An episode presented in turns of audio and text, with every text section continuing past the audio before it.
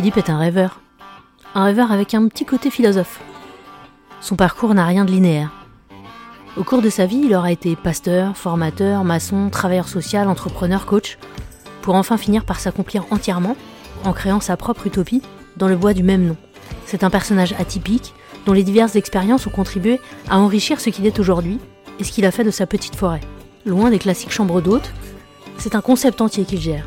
De l'accueil de touristes, en passant par un marché de producteurs locaux et un réel engagement écologique, il met toute son énergie au service de ce sanctuaire qui lui ressemble.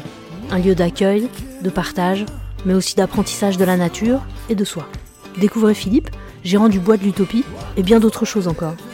Merci à lui pour son témoignage. Bienvenue dans les enquêtes métiers. Bonne écoute.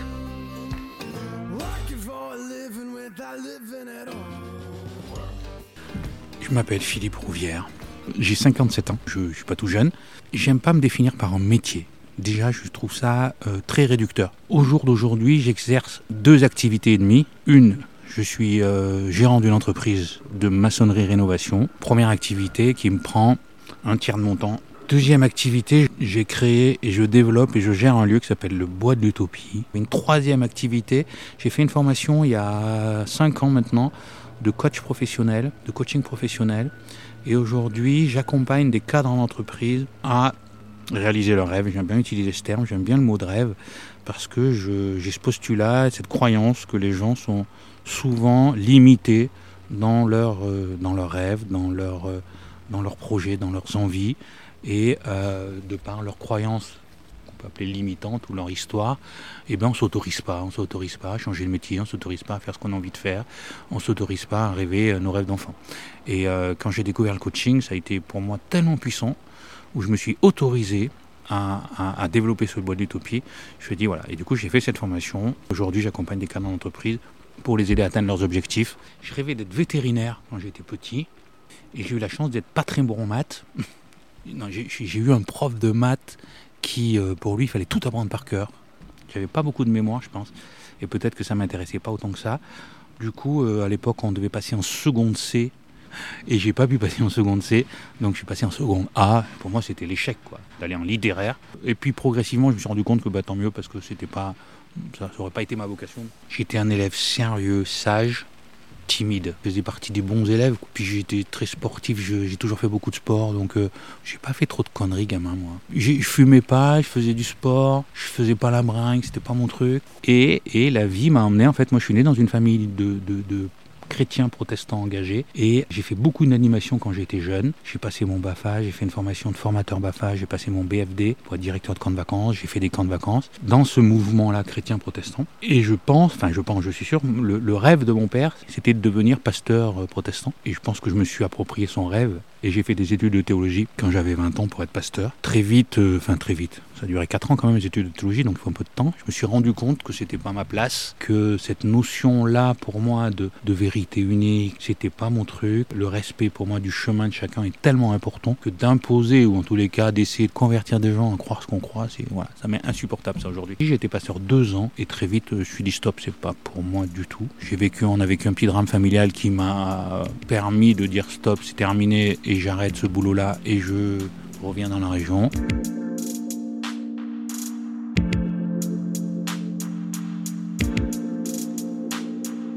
Et à ce moment-là, je suis rentré dans un centre d'insertion où j'étais éducateur spécialisé. Pendant 8 ans, j'ai fait une formation d'éducateur spécialisé à ce moment-là. Et là, je dis waouh, c'est bien de fermer ta gueule et d'accompagner des gens qui sont en souffrance. Après, je suis rentré au conseil général de la Drôme. J'étais formateur informatique. Après, j'ai été éducateur spécialisé pour des enfants placés. Et puis après, j'ai travaillé en centre médico-social pour accompagner des assistantes sociales. Et j'étais même cadre chef de service dans un ITEP. Un ITEP, c'est un établissement pour des enfants déscolarisés à cause de leurs troubles de comportement. J'ai fait deux ans. Euh, et puis après 15-17 ans de travail social, j'ai dit stop. Je suis fatigué. J'ai envie de bâtir en fait. J'avais au fond de moi cette euh, fibre de, bâtir et j'ai fait ma maison. J'ai pris une année sabbatique en 2008 et j'ai construit ma maison dans le village de Parlange. Et après, je me suis mis à mon compte en 2009 de cette petite entreprise. J'ai travaillé pendant un an ou deux tout seul et puis après j'ai pris un gars, puis aujourd'hui j'en ai trois. C'est venu parce que mon père avait une entreprise de maçonnerie. Du coup, moi, j'ai appris j'ai grandi dans les brouettes de, ces ouvriers, parce que mon père, à un moment donné, avait beaucoup d'ouvriers, une quarantaine, et euh, l'été, euh, pour gagner notre argent euh, de poche, on allait bosser sur les chantiers au moins un mois tous les étés. Donc moi, à 10 ans, 12 ans, 14 ans, tous les étés, j'étais sur les chantiers des ouvriers de mon père. Et je crois que même à 17 ans, j'ai fait ma première maison tout seul, quoi, avec euh, un, manœuvre qui m'avait mis un peu. Mon, grand-père était charpentier, mon père a une grosse entreprise de maçonnerie. Je suis parti de ces bâtisseurs. Je devais être un bâtisseur de cathédrale avant, quoi. J'adore monter des pierres, j'adore construire des cabanes en bois. Voilà. Je monte ma boîte de maçonnerie en 2009. Je commence à faire que des petits chantiers tranquilles. Et puis, et puis j'ai de plus en plus de boulot, donc je récupère un gars, un ancien gars de l'entreprise de mon frère. Ensuite, euh, mon frère dépose le bilan de sa boîte, je le récupère. Aujourd'hui, j'ai mon neveu. Et euh, aujourd'hui, on travaille beaucoup pour des agences immobilières, des particuliers. Et on s'est spécialisé dans des petits chantiers où on peut intervenir rapidement. Parce que c'est un métier ingrat et dur quand même la maçonnerie. Donc j'ai dit, ok, je veux bien faire ça. Mais euh, c'est pas pour gagner 1500 euros par mois, il faut que je gagne plus.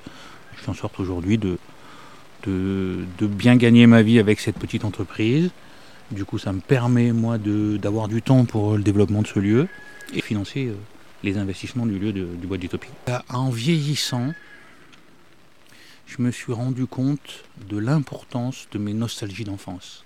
Et euh, j'ai deux grosses nostalgies d'enfance.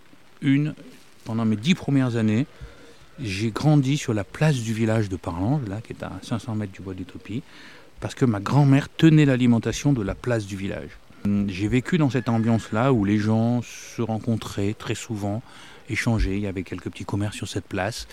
Et pour moi, j'aime tellement cette énergie, cette ambiance de place de village que je me suis rendu compte que j'avais que j'ai recréé ici, dans ce lieu, cette ambiance place de village. Et les marchés de producteurs, et les activités dans ce lieu, et les vacanciers, en fait, viennent alimenter, viennent nourrir cette place du village. Donc ça, c'est ma première nostalgie qui aujourd'hui se crée et s'incarne dans bois d'Utopie.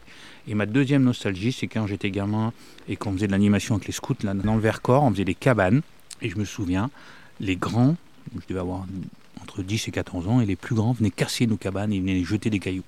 Et je, pense que je me suis dit dans ma tête, un jour je ferai des cabanes et les grands ne casseront pas les cabanes. Donc aujourd'hui que je suis un peu plus grand, je fais des cabanes. Donc cette nostalgie de cabane, de place du village, j'ai l'impression qu'ils sont incarnés dans ce lieu. Et pour accompagner aujourd'hui des gens qui sont dans reconversion professionnelle, recherche de sens dans leur vie, souvent je les invite à les revisiter leurs rêves d'enfant, leur nostalgie d'enfance, leurs souvenirs d'enfance, leurs héros d'enfance. Je crois que c'est des outils qu'on utilise quand on fait des bilans de compétences, des accompagnements en coaching.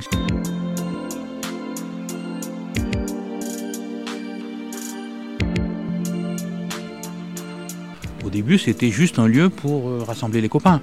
C'était un lieu pour moi, pour débroussailler, parce que j'étais travailleur social. Il fallait que je me vide la tête le week-end et que je. Voilà. Et je sais pas, j'ai avoir un arrière-grand-père au Robinson Crusoe et j'ai besoin de, nettoyer et d'embellir des espaces de nature. Et puis c'est construit, des copains sont venus, un copain cuisinier, ah génial, on pourrait faire de la restauration. On a monté un resto pirate pendant un été. Ah ben on pourrait des copains chefs d'entreprise. Est-ce que tu pourrais pas nous faire à manger, nous recevoir? Et voilà. Et du coup ça s'est construit comme ça.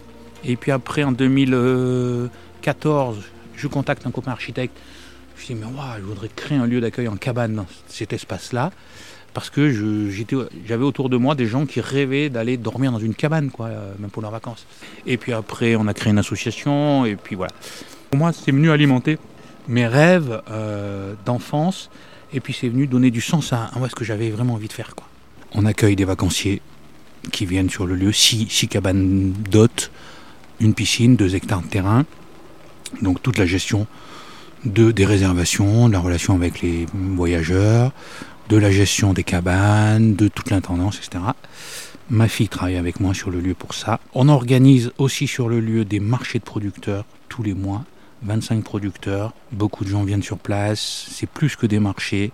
Euh, puisque c'est une soirée où il y a un groupe de musique, les gens mangent sur place, une vraie ambiance de place de village, de marché de producteurs. Troisième activité de ce lieu, on a mis en place plein d'activités autour de la nature. La nature est le centre ce bois d'utopie, deux hectares de nature de bois. Euh, on, a créé et développé une aire de compostage pour apprendre aux gens à faire du compost. Attenant un poulailler est là et le poulailler vient enrichir notre compost. On récupère, les, poules mangent les déchets alimentaires, on récupère la fiente de poule qui vient enrichir notre compost. Et on a un jardin qu'on a développé avec les principes de la permaculture. Moi, j'ai découvert la permaculture il y a quelques années et aujourd'hui, on a des formateurs en permaculture qui viennent utiliser le jardin pour animer des stages, des ateliers permaculture. Ça, c'est la troisième activité du bois. Et puis, on a dans cette activité-là de, nature, on travaille avec une équipe de botanistes qui sont en train de nommer et de faire des parcours botaniques dans le bois. On se rend compte qu'on ne connaît pas les plantes, on ne connaît pas les arbres. Et euh, je crois qu'ils ont répertorié 200 espèces de plantes différentes dans le bois. Donc c'est génial. Et du coup, ils sont en train d'en nommer à peu près 80. Euh, on travaille avec la LPO, c'est la Ligue protectrice des oiseaux, première euh, association française sur la biodiversité. Et, euh, et, du coup, un partenariat, on va devenir un refuge LPO ici au Bois d'Utopie. Du coup, je voudrais aussi qu'il y ait des chemins à la fois botaniques et de biodiversité pour venir découvrir des, des espèces d'oiseaux, d'animaux, etc. dans le bois. On travaille avec l'ONF, parce que j'ai un copain qui est directeur de l'ONF, et pareil, euh, les arbres souffrent depuis quelques années dans la région, même partout en France. Donc on est en train d'envisager des plans de reboisement d'espèces d'arbres qui tiendront plus facilement au changement climatique, etc.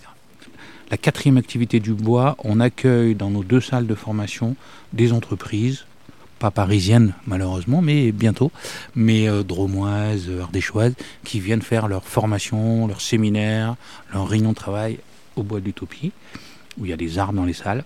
Dernière activité du Bois de l'Utopie, on accueille sur ce lieu aujourd'hui 30 professionnels du soin et du bien-être, praticiens, thérapeutes, intervenants.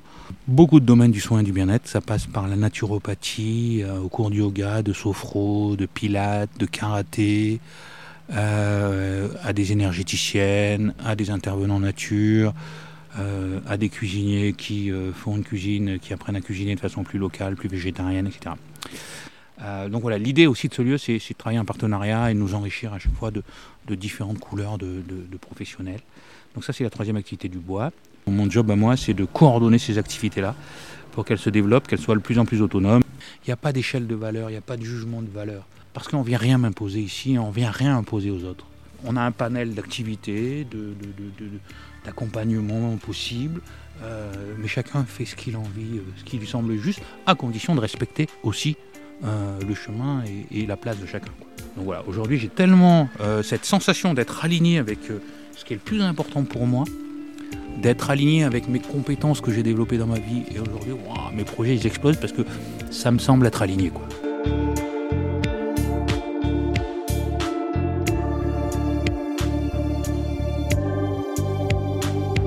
Et ben par exemple, tous les matins je me lève à 7h15 déjeune rapidement. 7h30, je suis là pour accueillir mes gars et on boit le café avec mon papa qui a 86 ans dans la cabane au fond du jardin. Bref, débriefing de la journée de la veille, préparation du chantier euh, de la journée. Mes gars partent à, on boit le café, mes gars partent à 8h. Et puis après, en fait, il n'y a aucune journée qui se ressemble. Ça peut être de 8 à 9, je fais une demi-heure de sport puisque je me rouille un peu à mon âge et j'ai besoin d'entretenir mon corps. Je fais une demi-heure de papier de 8h30 à 9h, parce que je fais mes devis, mes factures et tout ça. 9h, euh, ma fille arrive sur le lieu. On fait un, petit débriefing et on prépare la journée ensemble. Euh, c'est du bonheur avec ma fille, donc c'est génial. Euh, et puis après, après, soit on va, on va monter une lodge pour préparer l'été, soit j'ai des rendez-vous, je vais aller voir des chantiers, des clients, soit je reçois un thérapeute, un client ici sur le lieu, euh, alors je me suis bloqué des demi-journées pour. Là, je bosse sur l'entreprise, là, je bosse sur, euh, sur du coaching. Voilà, après, j'ai mes rituels du matin pour bien faire mon administratif et en fin de journée. Et puis après, la journée, euh, c'est en permanence en fait. des rendez-vous, des gens qui viennent, des devis, des visites du lieu. Moi, ce que j'aime le plus, c'est. J'ai l'impression de ne pas travailler en fait ce, débat là en ce moment que j'entends sur les retraites et le truc, le travail, euh, c'est pas naturel, c'est pas. Moi, j'ai l'impression depuis que je suis à mon compte que je travaille pas. Tous les matins, je me lève avec la banane parce que j'aime ce que je fais. Et que ce soit un devis chez un client, du coup c'est une rencontre avec le client, que ce soit d'aller voir mes gars sur un chantier, que ce soit de tondre la pelouse, de monter une lodge, de vider la piscine, nettoyer la piscine. Ce que j'aime le plus, je vais dire, c'est les rencontres avec des nouvelles personnes, c'est d'accueillir de nouvelles personnes. Ça, c'est ce que j'ai, mais en fait j'aime tout ce que je fais quoi donc ça c'est génial quoi tu vois pour moi c'est la plus belle réussite de, ce que je peux souhaiter à tout le monde je je travaille pas en fait je vis mes, choix, mes choix existentiels. Quoi. C'est, je peux pas faire autrement que ça. Quoi. Alors forcément, le côté administratif, d'aller remplir sa déclaration d'impôt, ben, comme tout le monde en fait, hein, de faire ses papiers administratifs, ça c'est le truc qui me plaît moins d'aller euh, quémander un client et euh, parce qu'il veut pas payer ou parce que alors heureusement ça arrive pas trop mais ça peut arriver un client qui est pas content euh, d'un truc et voilà qu'il faut négocier qu'il faut voilà donc ça c'est pas le côté le plus sympathique je suis aussi garant des valeurs de ce lieu donc ça m'arrive rarement mais ça m'arrive d'aller reposer du cadre à certaines personnes qui travaillent sur ce lieu en disant voilà peut-être que je me suis mal exprimé au départ sur les valeurs de ce lieu, mais elles sont comme ça et c'est important pour moi de les reposer. Là, dans ce que je vois aujourd'hui, ça répond pas vraiment. Ça, ça fait partie des choses qui sont pas simples, c'est-à-dire reposer du cadre et dire stop ou non un intervenant qui a trois élèves en début d'année et qu'à la fin de l'année il en a toujours trois. Moi, ça m'interpelle. Obligé de reposer un peu des choses en disant voilà. Et, et surtout des retours de, de, de, gens qui me disent eh ben, on n'est pas forcément bien accueilli avec le sourire. voilà. Et du coup, ça, pour moi, ça fait partie de mon devoir d'aller d'aller dire, ça aux, professionnels que j'accueille dans ce lieu. Quand il y a du conflit, euh, c'est pas mon truc, toi, donc j'aime pas trop. Donc, mais j'apprends de plus en plus à, à poser ce cadre-là, le faire respecter, parce que pour moi, c'est important de me respecter moi et de faire respecter les valeurs que j'ai essayé de construire dans ce lieu. Euh, j'ai pas de fiche de salaire, tu vois, donc euh, te donner une fourchette. Aujourd'hui, mon entreprise, elle doit me rapporter par mois entre 3 et 5 000 euros net par mois. Donc ça, ça me permet euh, de payer mes charges et aussi d'investir dans ce lieu. Après, j'ai quelques revenus là aujourd'hui du, du, bois. L'objectif, c'est dans les deux ans qui arrivent, c'est de me ressortir un salaire aussi du bois pour que je lâche doucement l'entreprise. Bah, en fait, tu vois, quand j'ai été, euh, mon, salaire il a augmenté euh, jusqu'à ce que je sois cadre à un moment donné d'une institution. Tu vois, je gagnais 2500 net par mois il y a en 2007-2008. Euh, j'ai arrêté cela pour se mettre à mon compte et pour faire ma maison. Donc très rapidement, je, pense que le fait d'être à mon compte, ça m'a permis de gagner un peu plus que ça assez rapidement. Moi, je travaille pas pour l'argent, parce que je m'en fous un peu. Par contre, l'argent, moi, me sert à réaliser mes rêves, donc il m'en faut, puisque j'ai malheureusement beaucoup de rêves, en fait souvent je me rappelle de cette phrase euh, d'une amie qui me disait moi, ma plus grande richesse c'est quand je vais faire les courses et que je ne suis pas obligé de surveiller euh, j'investis tout mon argent dans ce lieu parce que c'est une évidence pour moi.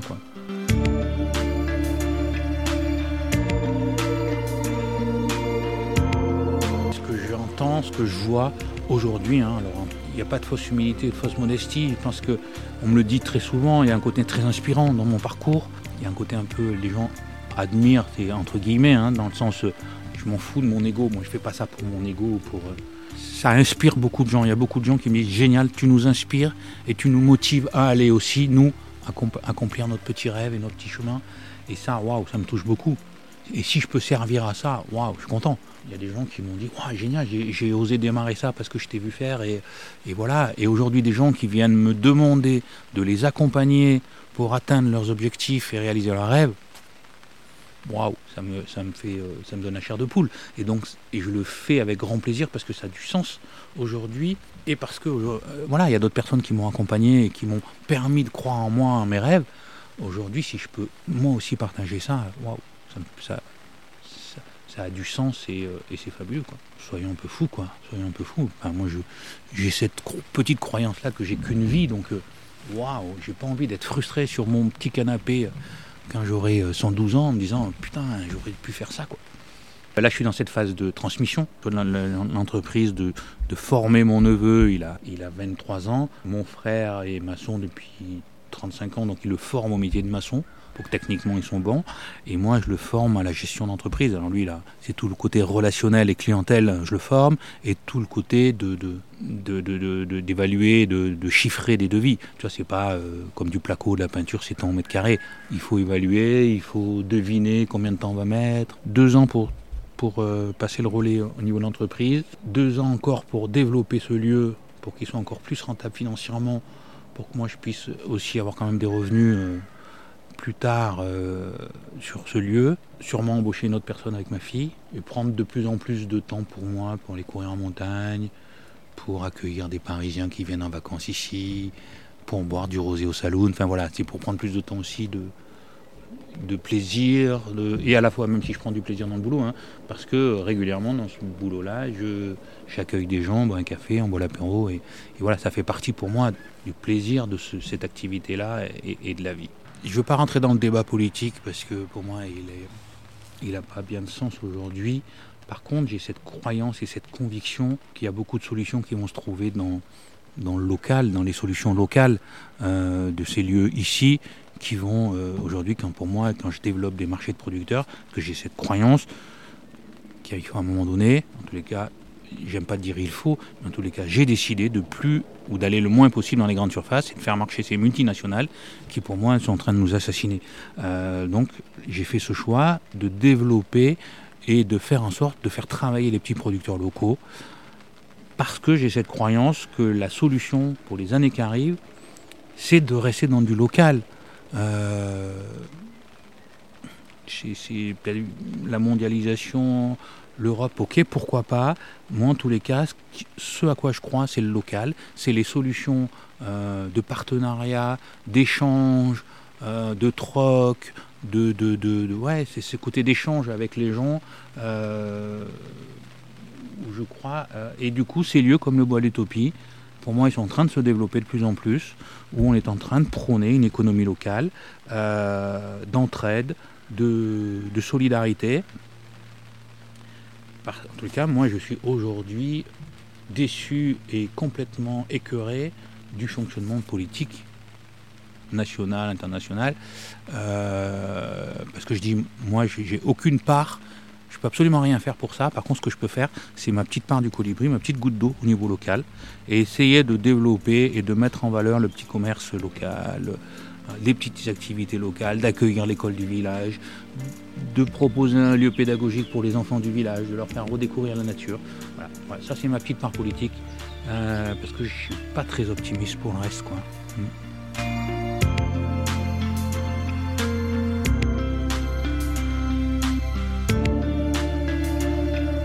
Je vais dire, j'ai aucun conseil à donner. Hein, j'aime bien cette idée de ne pas donner de conseils parce que ça sert pas à grand chose j'inviterai juste les gens à aller, euh, aller chercher au fond d'eux ce qui les fait vibrer, ce qui les anime, qui sont vraiment. Quoi. Je crois qu'aujourd'hui, il y a beaucoup de gens qui ne savent pas vraiment qui ils sont, qui ne savent pas ce qui les fait lever le matin avec la banane. Je suis pas sûr qu'il y ait... Je pense qu'il y aurait beaucoup plus de gens qui pourraient se lever avec la banane s'ils allaient chercher un petit peu, ou si, peut-être en se faisant accompagner ou pas, mais qu'ils allaient chercher au fond d'eux-mêmes euh, ce qui est important pour nourrir chaque matin.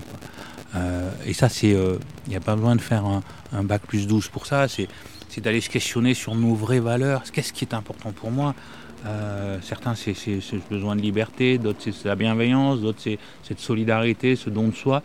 je crois qu'on peut aujourd'hui, en tous les cas, je peux aujourd'hui nourrir mes valeurs et aussi gagner ma vie avec ça, quoi.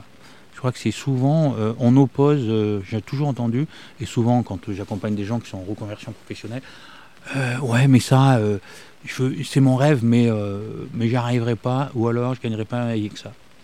Je suis pas si sûr que ça, quoi. Je crois qu'on peut, en tous les cas, j'accompagne des gens qui, qui, à un moment donné, font le choix de réaliser leur rêve et de, vivre de leur rêve, quoi. Voilà, c'est juste de ne pas se, se, frustrer, de ne pas se limiter, de ne pas se restreindre et puis d'oser y aller, quoi, d'oser rêver. Attention, parce que des fois, il y a des gens qui veulent tout lâcher, et puis, ah ben, je rêvais d'être sophrologue et je lâche tout mon métier.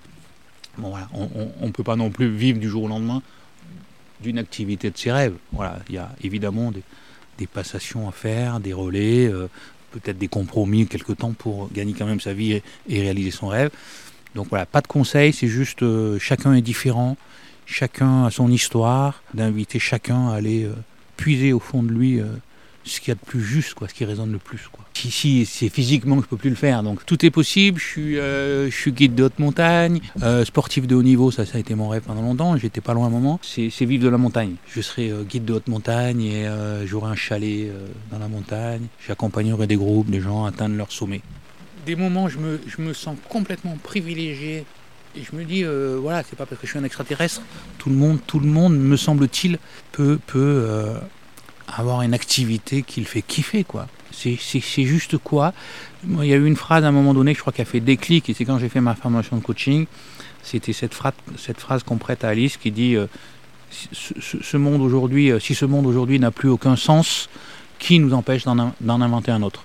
Et je crois que la réponse elle a été claire chez moi, c'est moi qui m'a empêché d'inventer mon propre monde à moi. Alors j'ai pas de prétention à avoir inventé quoi que ce soit, en tous les cas j'ai juste cette prétention euh, et cette sérénité aujourd'hui d'avoir osé écouter qui je suis et d'avoir osé aller au bout de ces rêves-là et de cette euh, juste cette ambition d'être moi quoi.